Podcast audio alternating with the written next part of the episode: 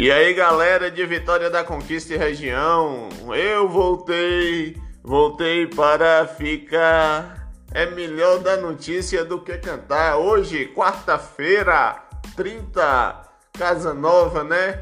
O blog do Baiano ficou para trás, agora é hashtag notícias.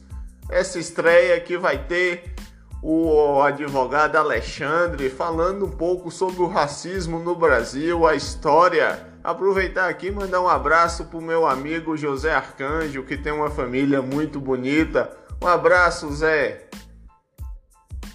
Então faz o seguinte, chegue pra cá, cole comigo e vamos conferir o que foi notícia nessas últimas 24 horas. Xandó, meu amigo, faz o seguinte, se apresente aí para a galera e me fale o preconceito racial só é do branco para o negro e qual é a história do racismo no Brasil. Olá, meus amigos e minhas amigas. Aqui quem fala é Alexandre Xandó, é advogado, professor da UNEB no campus de Brumado e ex-presidente da Comissão de Direitos Humanos da OAB na subseção de Vitória da Conquista.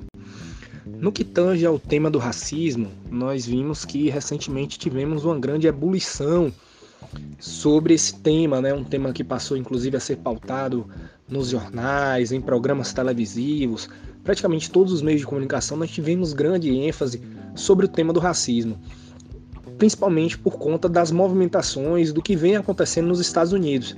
Nós tivemos um grande boom que influenciou todo mundo, mas que continua ainda acontecendo nos Estados Unidos uma série de manifestações.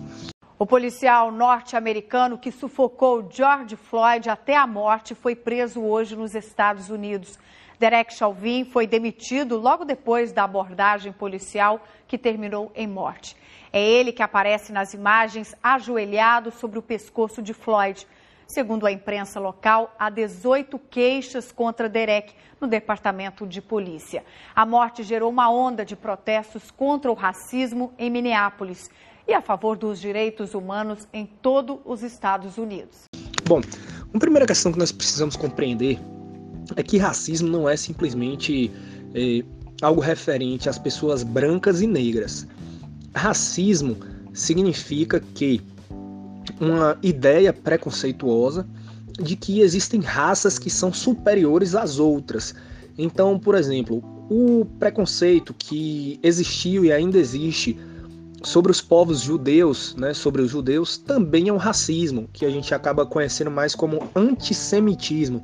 Contudo, isso é racismo, é uma compreensão de que os judeus seriam uma raça inferior, e isso levou ao que nós vimos no Holocausto durante aquele período ali do entre a Primeira e a Segunda Guerra Mundial. É, então, o racismo não é simplesmente algo referente às pessoas brancas e negras.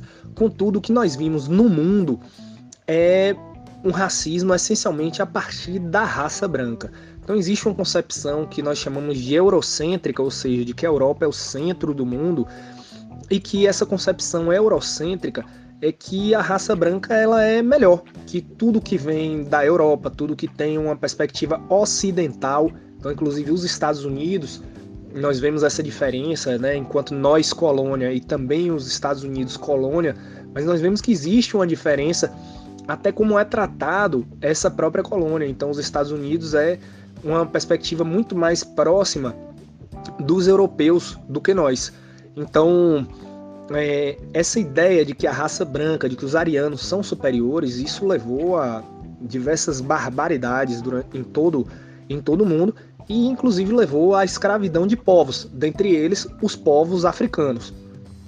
E aí nós, é, povo brasileiro, povo latino-americano, ao qual foi construído a partir da escravidão e da subjugação dos povos indígenas e também do povo negro, né, desse povo negro escravizado e trazido para o nosso continente, então é algo que está na raiz do nosso país essa perspectiva de que indígenas e negros e negras são trabalhadores, trabalhadores braçais, não trabalhadores intelectuais.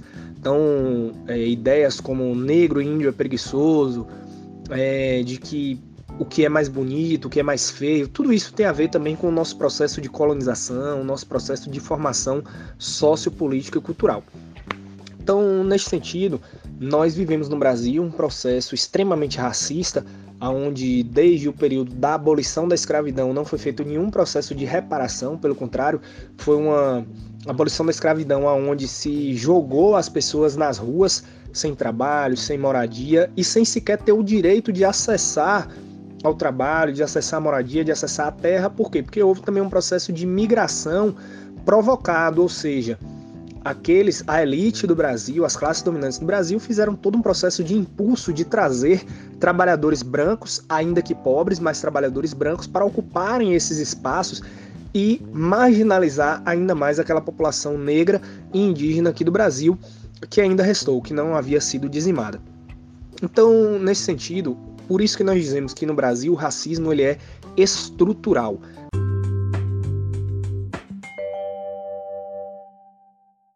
Esse é o Alexandre Xandó. Ó galera, é o seguinte, a primeira parte da entrevista foi hoje e a segunda é amanhã. Então fica esperto, esperta, porque é muito importante o que Xandó vai falar aqui. Esse tema que tem tomado, tem pautado a mídia internacional e nacional. Eu tenho recebido queixas de pessoas com deficiência em relação à renovação do passe livre municipal. Segundo eles, todos os anos é a mesma coisa. Tem que provar que tem deficiência por meio de um laudo médico. Essa exigência é feita pela prefeitura, mas apesar disso, eles não oferecem é, um médico perito para poder prestar esse serviço a esse público. E as pessoas reclamam que não tem condições de todo ano estar tá ali fazendo um exame particular para poder provar que é uma pessoa com deficiência. E eu, na condição de pessoa com deficiência, também repudio essa prática. Pessoas que têm o benefício de prestação continuada, o PPC, todos os anos não precisa provar, passar por perícia, apesar que o, o INSS oferece esse profissional para prestar esse serviço. Simplesmente tem que provar que está vivo. Você vai no banco, a pessoa com deficiência vai no banco e faz a prova de vida. Não sei por que a prefeitura de Vitória da Conquista adota essa burocracia.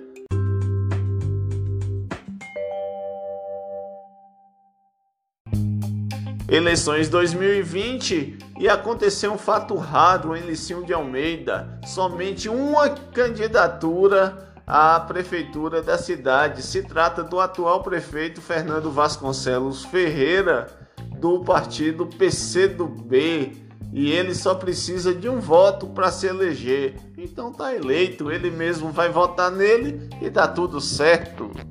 Voltando aqui para a conquista, ontem à noite foi promovido pela TV UESB, o Sindicato do Magistério Público Municipal, o SIP, um debate entre os prefeituráveis. E esteve ausente o deputado estadual e ex-prefeito é, José Raimundo e o atual prefeito Ezen Guzmão. E isso aí foi um prato cheio para os outros candidatos. Boletim epidemiológico de Vitória da Conquista. A Secretaria de Saúde informou ontem, terça-feira, 29, que 7.783 pessoas já se contaminaram com o novo coronavírus. Recuperadas 7.293. Em recuperação, 348, que se recuperam internadas em hospitais 33 e que se recuperam em isolamento domiciliar 315. Infelizmente, é 142 pessoas perderam a batalha para o novo coronavírus.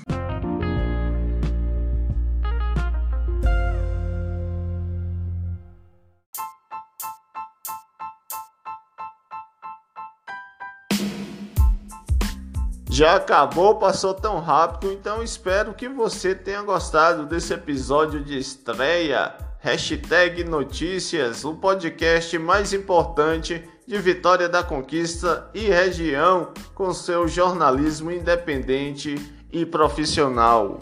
Esse podcast está disponível de segunda a sexta-feira no Spotify, Google Podcast, Apple Podcast, Rádio Public ou na sua plataforma preferida. Fale pra gente o que você achou do episódio de estreia. No Instagram eu tô como marcelo.baiano, no Facebook Marcelo Baiano e caso você queira contar pra gente também no WhatsApp é 77992057414. Gente, um abraço e até amanhã.